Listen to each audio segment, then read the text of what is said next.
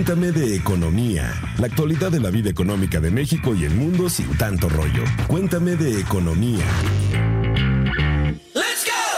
Hola amigos de Cuéntame de Economía, bienvenidos a su podcast. Soy Manal, soy Dainzu Patiño, reportera de Expansión, y es un gusto estar acompañada a la distancia por mis colegas Luz Elena Marcos y Pepe Ávila.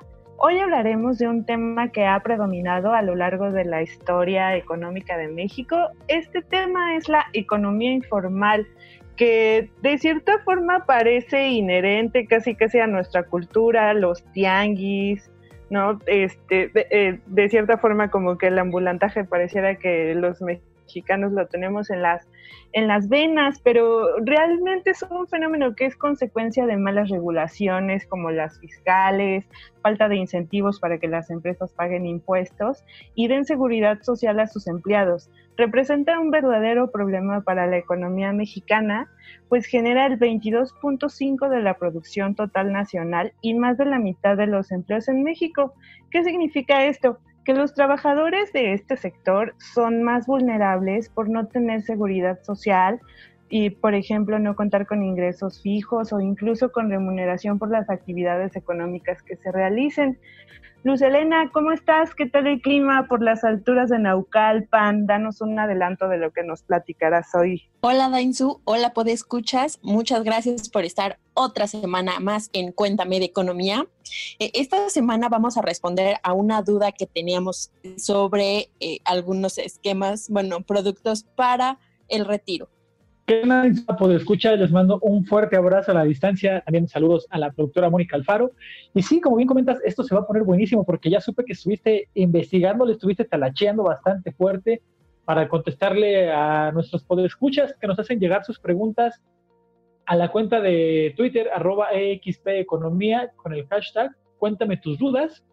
Vamos a platicar de ¿por qué la gente opta por la informalidad y no por un empleo formal? Eso también repercute de manera fuerte en la recaudación de impuestos y obviamente, como lo comentaba Lucelena, pues en la falta de acceso a servicios de salud públicos que tendrían que ser gratuitos, pues toda la gente que está dada de alta en el Seguro Social tiene derecho a acudir si tiene alguna enfermedad o algún padecimiento, pero, ¿qué pasa cuando no están registrados en el IMSS?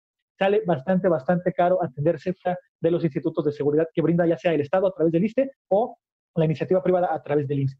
Y bueno, antes de entrar de lleno en materia, ¿qué les parece si nos vamos con nuestra gustada sección de Diccionario Económico? Diccionario Económico de Expansión. Economía informal se refiere al conjunto de actividades económicas que se realizan por los trabajadores y empresas que no están total o parcialmente cubiertas por acuerdos formales. Sus actividades no están incluidas en la ley, por lo que esta no es aplicada y desincentiva su cumplimiento por ser inapropiada, burocrática o imponer costos excesivos. Con información de la Organización Internacional del Trabajo. Así es, todo escuchas. Pues justamente partiendo de este concepto de nuestro diccionario, los investigadores de la think tank México, ¿cómo vamos? refiere que para entender la dimensión de la informalidad en el país, debemos comprender qué es el sector informal y el empleo informal. El primero son las empresas privadas que no están constituidas como entidades financieras. Pa' pronto, no están registradas en el SAT que es uno de los principales requisitos para constituirse como formales. El segundo factor es el empleo informal. Esto quiere decir, los, esto representa a los trabajadores que reciben un salario, pero sin contar con un contrato, por lo que pues si no cuentas con un trabajo, no puedes exigir derechos laborales, como bien lo decía Pepe, seguridad social, o por ejemplo, beneficios por liquidez o finiquito. Entonces, eh, pues sí, son como condiciones que no son favorables para la población, ¿no? Aquí, ojo, puede existir empleo informal en empresas formales, pero también empleo informal fuera de las empresas, como el trabajo doméstico. ¿Con qué fin? Como ahorrar dinero, por ejemplo, por el pago de contribuciones al fisco, al IMSS. Mm, ¿Qué otras razones ustedes, Luz, Pepe, asocian a este fenómeno? ¿Por qué creen que predomina la informalidad de nuestro país. A veces me sorprendo yo de, pues, de la gran cantidad que genera en la economía eh, o sea, cómo dinamiza, de cierta forma, cómo participa la, informalidad en la economía mexicana. Pues me parece que es un tema complejo. Una de las principales razones que he visto es el tema de impuestos y de que la gente se siente con el poder. Ellos, ellos tienen un poco de control sobre el dinero que ganan. ¿no? No es como algún salario, el salario mínimo, ¿no? Ellos dicen, pues si yo puedo ganar más del salario mínimo trabajando un poco más o un poco menos de tiempo, pues me parece que es una buena opción, ¿no? Sobre todo para aquellas personas que se están preocupadas por estar junto a su familia. En fin, me parece que motivos hay muchos, pero también hay grandes riesgos. ¿Tú qué opinas, Pepe? Pues mira, otro de los motivos que se ven tiene que ver con horarios. De repente parece que a los mexicanos, digo, no puedo hablar por otros, otros países, pero parece que a los mexicanos no nos gusta cubrir ciertos horarios y no nos gusta tener un jefe. Yo eh, no me tocó vivirlo porque para ese entonces yo todavía, yo creo que ni había nacido, pero mi papá me cuenta que eh, antes de la década de los 90, el gobierno implementó un programa para que todos los que estaban de tragafuegos, todos los que estaban en algún crucero vendiendo alguna golosina, alguna chacharita, se, pudieran emplear de manera formal. Entonces, de repente empezó a darles eh, capacitación y apoyo para que se pusieran como vendedores, de esos que andaban de puerta en puerta, ¿no? Pero después de poquito tiempo, la gente comenzó a regresar a las calles a lo que se dedicaba antes, ¿Por qué? Porque no querían tener un jefe, porque decían que ganaban muy poquito y la razón principal que les estaba hablando hace unos momentos es que no quieren cubrir ciertos horarios laborales. Quieren ser sus propios jefes, llegar a trabajar a la hora que ellos se levanten y terminar de trabajar cuando ellos reúnan la cantidad con la que ellos consideran que van a poder liberar el día a día, como bien comentabas tú, Lucelena. Entonces ahí está otra opción, además de lo que se ahorran del pago de impuestos, pues ahí está otra opción, los horarios. Un poquito sí, justamente lo que comentaba Luz Elena, que también por el pago de impuestos, eh, de pronto en este país como que la burocracia es como que también muy alta y no solamente pues la burocracia siento que es un freno para, para la formalidad, sino pues también pueden ser la falta de incentivos para el crecimiento o mantenimiento de las, de las pymes, puede ser a lo mejor créditos a través de la de la banca de desarrollo, puede ser, pero también lo asocio yo muchísimo eh, también con otro factor, que es este, de cierta forma un poco el descontento social, porque de pronto vemos que se pagan y se pagan y se pagan impuestos y de pronto estos impuestos no son retribuidos a través de buenos servicios en educación o buena infraestructura para las carreteras, para, la, para que las propias empresas transporten sus mercancías, ¿no?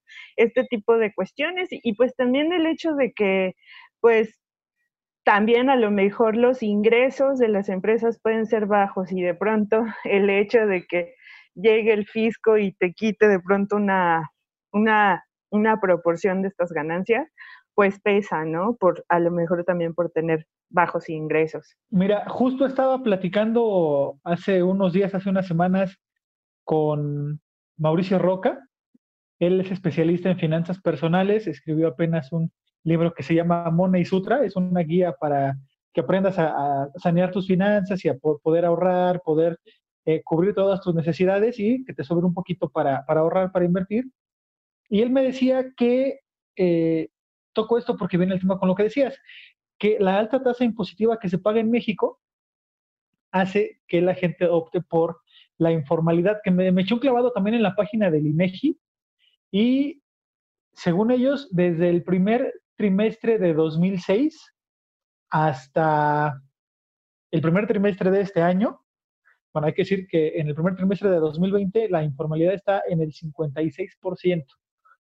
Nunca, desde 2006 hasta acá, bajamos, ya no dije al todo del 50%, del 55%, incluso lo más cerca que hemos estado del 60% fue en el 59.9% en el cuarto trimestre de 2009. Entonces son tasas altísimas de informalidad si tomamos en cuenta que la población económicamente activa en nuestro país es de poquitito más de 57 millones de habitantes. Entonces, pues estamos hablando de que son, pues, 30 millones más o menos de personas las que están en la informalidad, las que no pagan impuestos, las que, pues sí, a lo mejor ganan un poquito más porque, porque se ahorran esa carga impositiva, pero pues a la larga ya lo dijimos, por ejemplo, en los servicios de salud terminan pagando más y a diferencia de la gente que sí está en nómina, que sí está en la, formalidad, que después de los 60, 65 años se puede jubilar con alguna pensión de lo que fue ahorrando durante toda su vida laboral.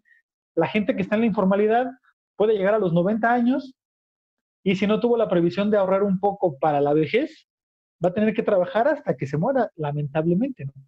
Claro, justo tocas pues ya parte de las implicaciones que tiene el, el, sector informal, ¿no? También de cierta forma, pues entre algunas de las implicaciones, pues es justamente el ambulantaje, que en México pareciera que es totalmente pues normal, cotidiano, este, que incluso a veces ahora que está la, la pandemia, de pronto el em, pasa si no hay eh, y no hay puestos informales sobre ruedas, sobre las aceras, pues pareciera como un poco raro, ¿no? Porque es como ya parte, incluso hasta podría ser parte de nuestro de nuestro paisaje cotidiano, ¿no? Y que pues a la larga sí genera como deterioro, deterioros en, materia del uso del espacio público, ¿no? De, cierta forma, eh, mencionabas la baja recaudación de los impuestos para el Estado, que pues también esto a su vez, si tienes una baja recaudación en el sector público,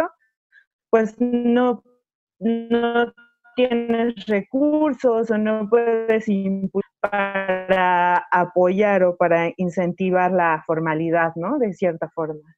Que mira, también en algún momento platicando con Santiago Levy, este exfuncionario federal, eh, me decía que en su momento el Seguro Social era excelente, daba buen servicio, había medicamentos suficiente, pero de pronto comenzaron a invertir, sin que fuera malo, aclaro, en eh, unidades deportivas, en teatros, es decir, no está mal, pero solo se preocuparon por generar esa infraestructura, no vieron más allá como para promover que la gente fuera a los teatros, que la gente consumiera más cultura, nada más por citar algunos ejemplos, la unidad de Independencia, la unidad Cuauhtémoc, tienen unas albercas preciosas, tienen canchas de básquetbol impecables, y es poca la gente que acude a estos sitios a aprovecharlos, ¿no? Digo, si ya están ahí y la gente las puede ocupar, que paguen y así la inversión retorna al IMSS y es una, no es un gasto como sí se hizo y ahora estamos viendo los problemas que tiene el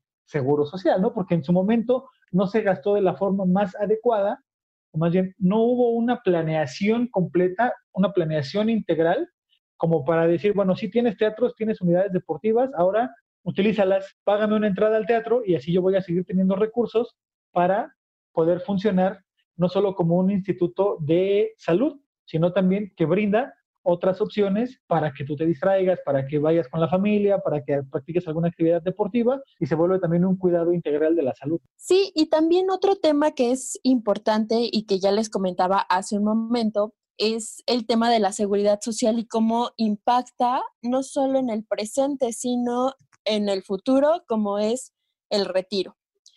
Eh, David Kaplan, quien es especialista del Banco Interamericano de Desarrollo, decía hace unas semanas que es muy importante que, haya un esquema de seguridad social en México para que así las personas vayan aportando, ya ven que este esquema de retiro hacen aportaciones tanto a la empresa como al empleador y así van ahorrando dinero para eh, poder jubilarse cuando cumplan hasta ahorita 65 años.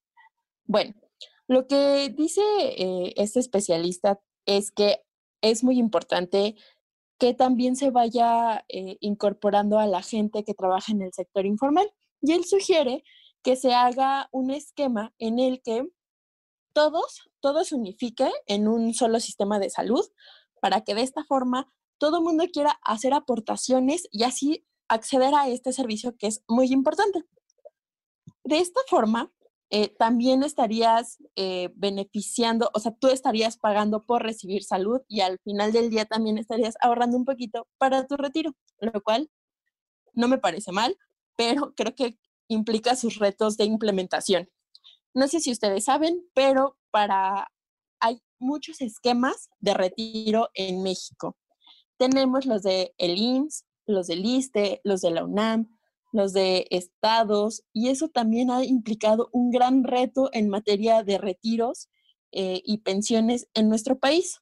De hecho, recientemente hubo un estudio de Moody's en el que dice que esta pérdida de empleos formales que vamos a tener en el 2020 a causa del coronavirus va a impactar tremendamente en justamente los sistemas de pensiones, porque al no tener un empleo formal, no vas a hacer tus aportaciones y, o sea, no va a haber aportaciones ni de tu empresa y obviamente tuyas a lo mejor tampoco, porque justamente lo que estás buscando es tener sustento en ese momento.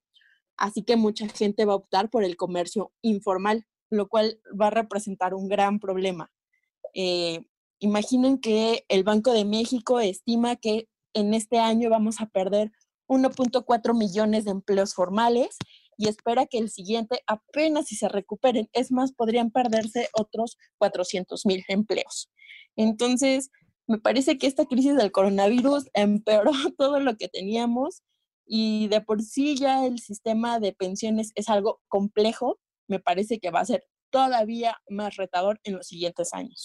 Así es justamente como comentas, Luz Elena diversos economistas, entre ellos el, eh, José Luis de la Cruz, director del Instituto para el Desarrollo Industrial y el Crecimiento Económico, han referido que el impacto económico por el coronavirus va a ser muchísimo más profundo en México en comparación con otros países, por justamente esta situación previa que ya teníamos, ¿no? Altos índices de trabajadores en la informalidad y también altos índices de pobreza que ya tenemos en el país. Entonces, agregamos eh, los despidos en el, en, en, el sector, en el sector formal que comentabas, Luz Elena, pero también hay, como teníamos previamente mucho empleo informal, pues también de cierta forma seguramente por, esta, por este paro de actividades, pues seguramente que también ha bajado y seguramente hay personas que se han quedado sin empleo, ¿no? Las, las, típicas eh, puestos de la esquina que venden que venden comida los viernes, ¿no? O, este tipo de, puestos que, como bien lo refieres, eh, predominan el comercio, viendo alguna menor actividad en el menor actividad en el en la economía informal, ¿no? Entonces, pues también es de preocupar porque a lo mejor quien estaba recibiendo ingresos por, por realizar un trabajo informal ahora no lo tiene, simplemente no lo tiene, ¿no? Entonces es algo bien grave y regreso un poquito al IDIC, justamente que comentaba, y ellos proyectaban que con una proyección de menos 6% para el PIB al cierre del, del 2020, la informalidad iba a llegar al 61% de la población ocupada, ¿no? Pepe hacía referencia a que teníamos ahorita el 56.7 de los empleados, ¿no? Pues entonces subiría a 61, pero este índice puede ser más porque pues ya las proyecciones de menos 6% pues ya incluso están como hasta rebasadas, ¿no? Y pues justamente también el PIB informal se elevaría a 24.5, más o menos en 2018 representaba el 22.5% del total nacional. Entonces, sí vamos a pasar, va a seguir aumentando este problema que teníamos, eh, que ya tenemos arrastrando desde toda nuestra historia, ¿no? Y otro tema que también es importante es el, por ejemplo, aquellas personas que trabajan por honorarios, o sea, realmente están trabajando en la economía formal, pero informalmente porque no están cotizando ante el IMSS, ¿no? O sea, esto también es otro universo, ya tenemos eh, estos esquemas de outsourcing donde hemos visto que empresas subcontratan a las personas, entonces están cotizando con el mínimo en el IMSS y bueno, se convierte en en verdad un problema. Ya habíamos platicado en episodios anteriores sobre estos retiros que están haciendo las personas por desempleo. Y pues justamente, o sea, uno de los requisitos es que seas parte de la economía formal. Entonces, si tú quieres acceder a ese dinero, pues necesariamente tienes que estar contratado por un patrón, por una empresa. Entonces, me parece que sí es muy, muy grave porque de otra manera solamente estarías dependiendo de los apoyos del gobierno.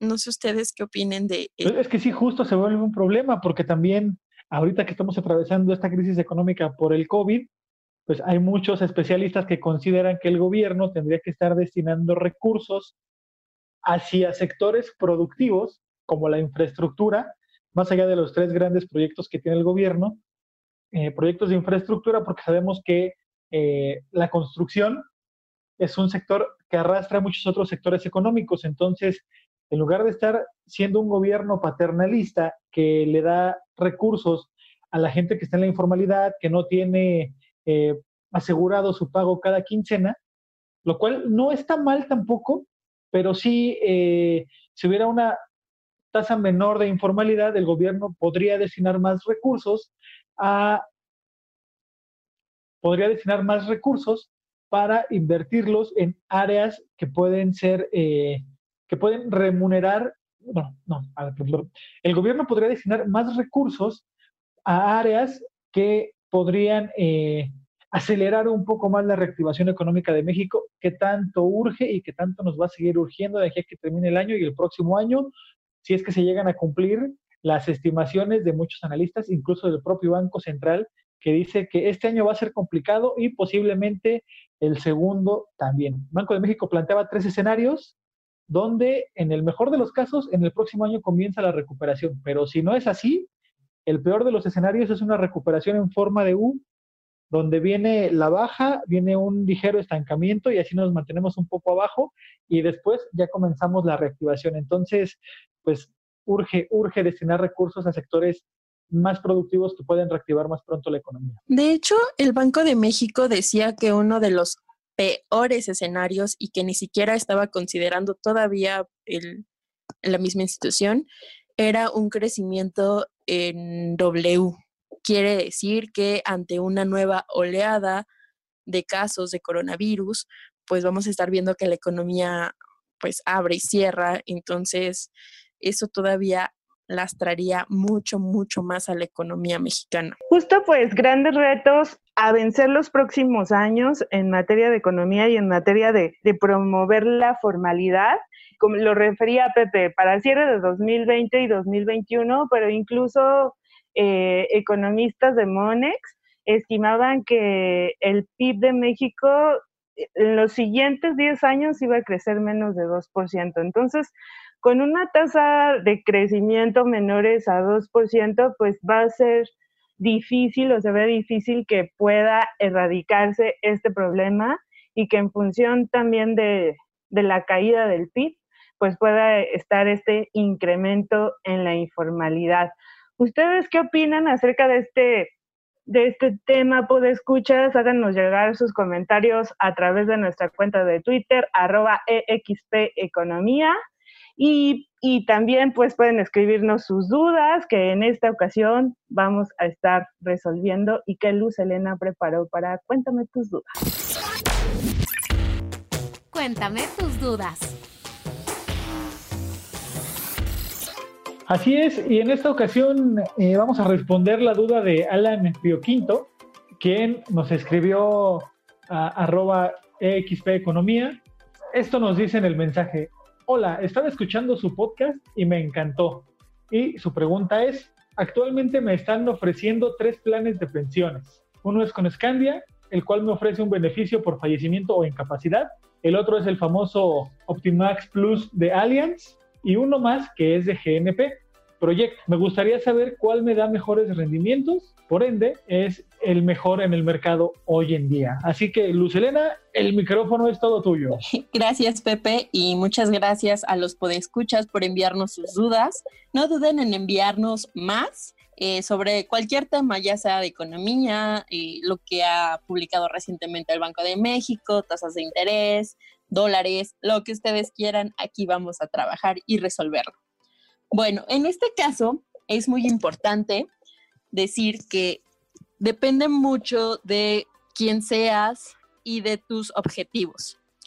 Me parece que recomendar un producto de pensión nada más por los rendimientos es erróneo y por eso yo te aconsejo que acudas con, con algún agente de seguro certificado.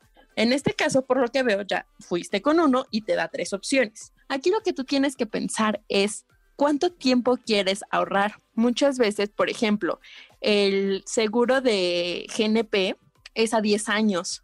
Entonces tú, si no sé cuántos años tengas, pero por ejemplo, imagínate que a los 40 tú ya casi empiezas a ahorrar y a los 50 tú ya casi resolviste el tema del retiro.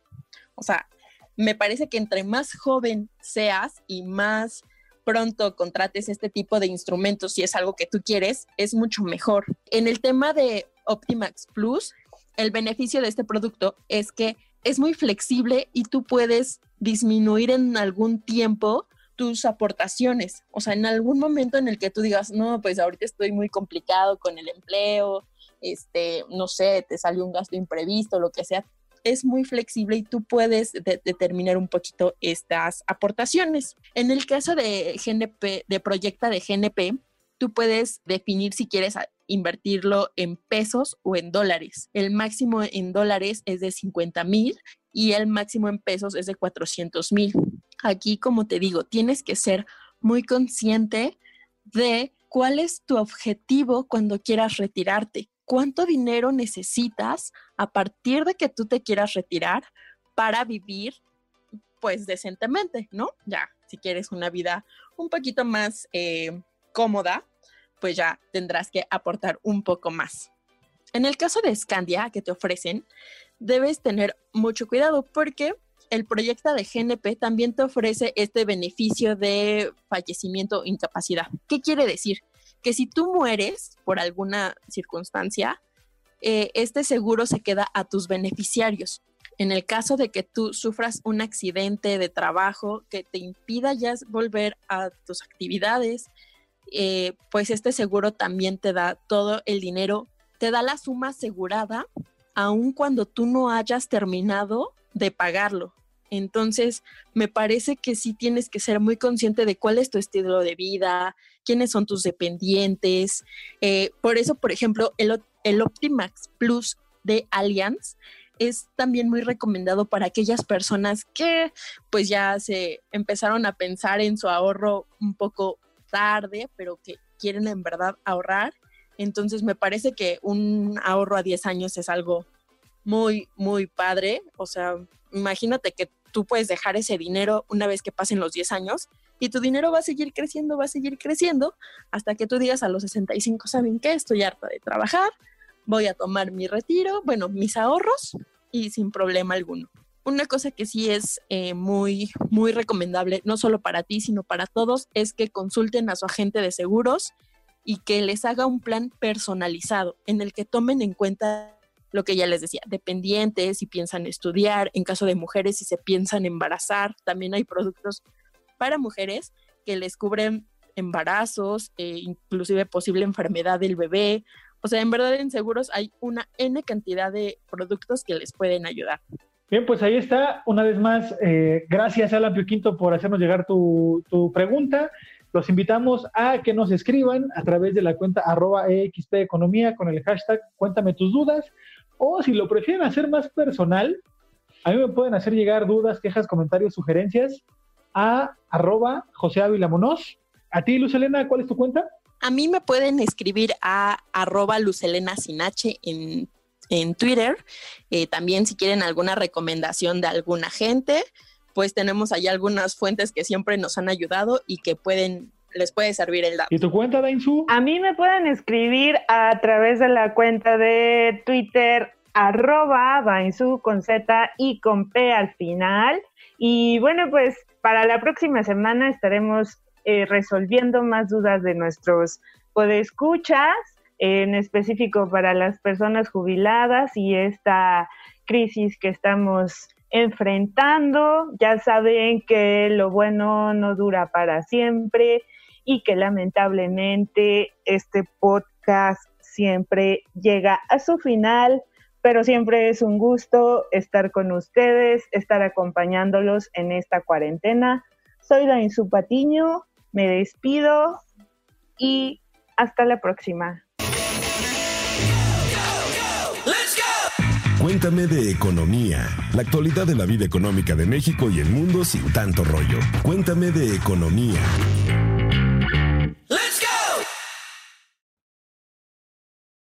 Judy was boring. Hello. Then Judy discovered ChumbaCasino.com. It's my little escape. Now Judy's the life of the party. Oh, baby, Mama's bringing home the bacon. Whoa, take it easy, Judy. The Chumba life is for everybody. So go to ChumbaCasino.com and play over 100 casino style games. Join today and play for free for your chance to redeem some serious prizes. chumba ChumbaCasino.com. No purchase necessary. Void where prohibited by law. 18 plus terms and conditions apply. See website for details.